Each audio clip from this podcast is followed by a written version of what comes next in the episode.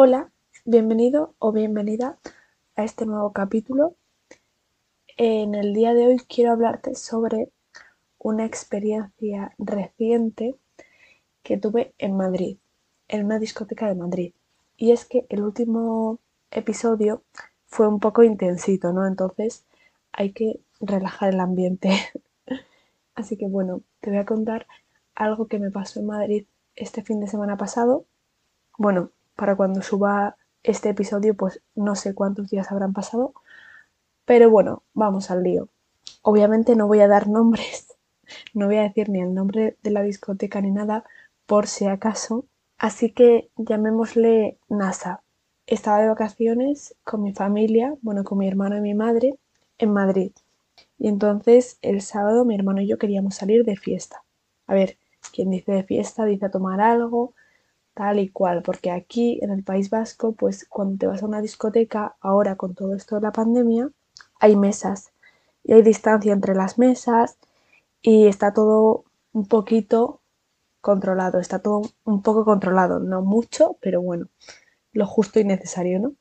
Entonces, eh, mi madre y yo decidimos ir a llenar la tripa al Pizza, que esto es bastante irrelevante, pero bueno, es que aquí comienza todo en ese sitio comienza todo. Entonces, antes de salir de ahí, entran dos chicos y como eran jóvenes, pues yo decidí preguntarles por dónde salir de fiesta. Y me dijeron, nosotros estamos en las mismas. Y dije yo, bueno, pues ya tenéis compañía, ¿no?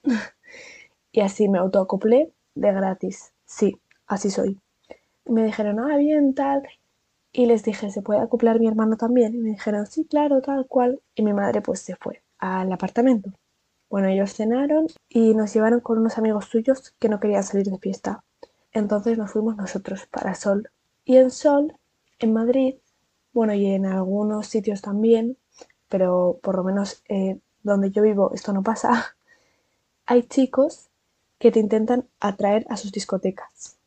En plan, hola, buenas, eh, cachimbas 5 euros, cubatas 10, ¿quieres que te lleve a mi discoteca?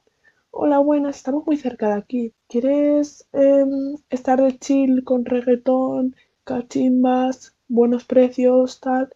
¿Te llevo a mi discoteca? Tipo así, ¿no?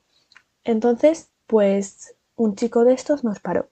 Nos dijo, hola chicos, tal, no sé qué. Yo trabajo en la discoteca NASA, no sé qué, no sé cuántos. ¿Queréis ir?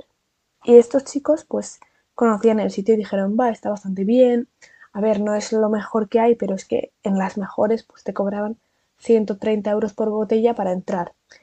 Y no era plano. Entonces decidimos ir. A todo esto eran las doce y media de la noche. Y vemos una cola de la leche. Y nos dice el chico este, bueno, esperaros aquí porque la entrada eran 15 euros con una consumición para ubicarte. y nos dice, esperar aquí, no sé qué, voy a consultar las otras discotecas, a ver cómo están, tal y cual y vuelve y nos dice, es que en todas hay aforo. Yo escucho aforo y pienso en un aforo concreto en el que se guardan las distancias, etc, etc. Y nos dice, la única opción, nos dice, la única opción es que paguéis la entrada barra consumición en efectivo y le deis 5 euros extra al portero. Vamos, que compráramos al portero. Tal cual, o sea, yo creí que esas cosas no pasaban. Yo creí que eso, eran cositas que pasaban en las películas, en las series, pero no en la vida real. Y sí, amigo mío o amiga mía, eso pasa. Claro, estos dos chicos no tenían efectivo. Entonces, nada, dijimos, va, pues esperamos a esto que estamos en la cola. Y un chico que estaba fumando, súper random, nos dijo, nos enseñó que tenía el sello y nos dijo, oye chicos, que si os metéis a este portal, un portal que estaba al lado de la discoteca, hay una puerta trasera que da a este portal, entonces yo os cuelo. Claro, yo y el hecho de no fiarme de nadie, porque me han dado unas cuantas puñaladas traperas, esto ya lo contaré en otro episodio, dijo, no, no, no, no, yo me quedo en la cola, yo espero tal cual, y entraron los dos chicos estos que conocimos en Madrid. Pues resulta que al rato vienen y nos dicen a mi hermano y a mí que sí, que sí, que sí, entran, no sé qué. Y nos colamos. Sí, sí, así. Nos colamos. O sea, entramos por la puerta trasera, cosa que yo no sabía tampoco ni que existía. Porque aquí, donde yo vivo, las puertas traseras no dan a algo, dan a un callejón trasero al que no puedes acceder o están dentro del recinto de la discoteca. O sea, eso aquí no pasa. Entonces, claro, yo obviamente no me fiaba. Y de repente entramos por una puerta y tachan la discoteca, bueno, los baños. Y luego ya estaba la discoteca. Eh, muy heavy, o sea, muy heavy. Claramente el chico tampoco iba a ser tonto el que nos coló y nos dijo, pues por las molestias, no sé qué, me dais 10 euros.